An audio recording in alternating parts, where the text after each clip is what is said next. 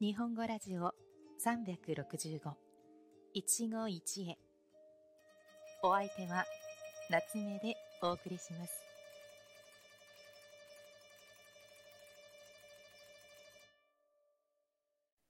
皆さんこんにちは。夏目です。このラジオでは365日毎日簡単な日本語で日本語や生活の話題を皆さんに紹介しています。短いので毎日聞いて日本語の勉強に役立ててくださいね。さて、今日も昨日に引き続き水に関係のある言葉を皆さんに紹介します。皆さんは水を差すという言葉を聞いたことはありますか？物事がうまくいっているときに途中で横から余計なことを言ったりしたりして邪魔をすることをこのように言います。例えば、会議に水を差す、話に水を差す、親子の再会に水を差すのように話だけでなく親しい関係を邪魔する様子にも使うことができます。または、話に水を差すようで申し訳ないのですが、お時間ですので、退出をお願いします。という使い方もできます。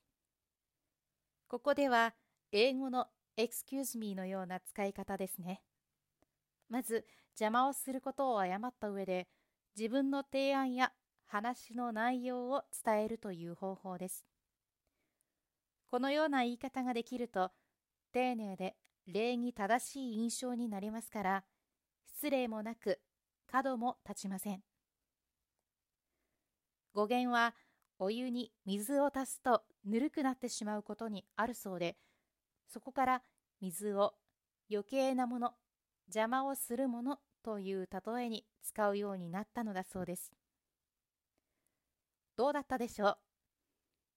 水を得た魚という言葉の中では、水は良いものの例えでした。この意味の水ならどんどん人に分けたいところですが、誰かの話に水を差してしまうことは避けたいものですね。ところで途中で使った表現、水を得た魚と角が立つの意味を忘れてしまったという人は、ぜひそれぞれエピソード第25回と第16回を聞いて学習に役立ててみてくださいね。最後まで聞いてくださりありがとうございました。それではまた次回お会いしましょう。良い一日を。またね。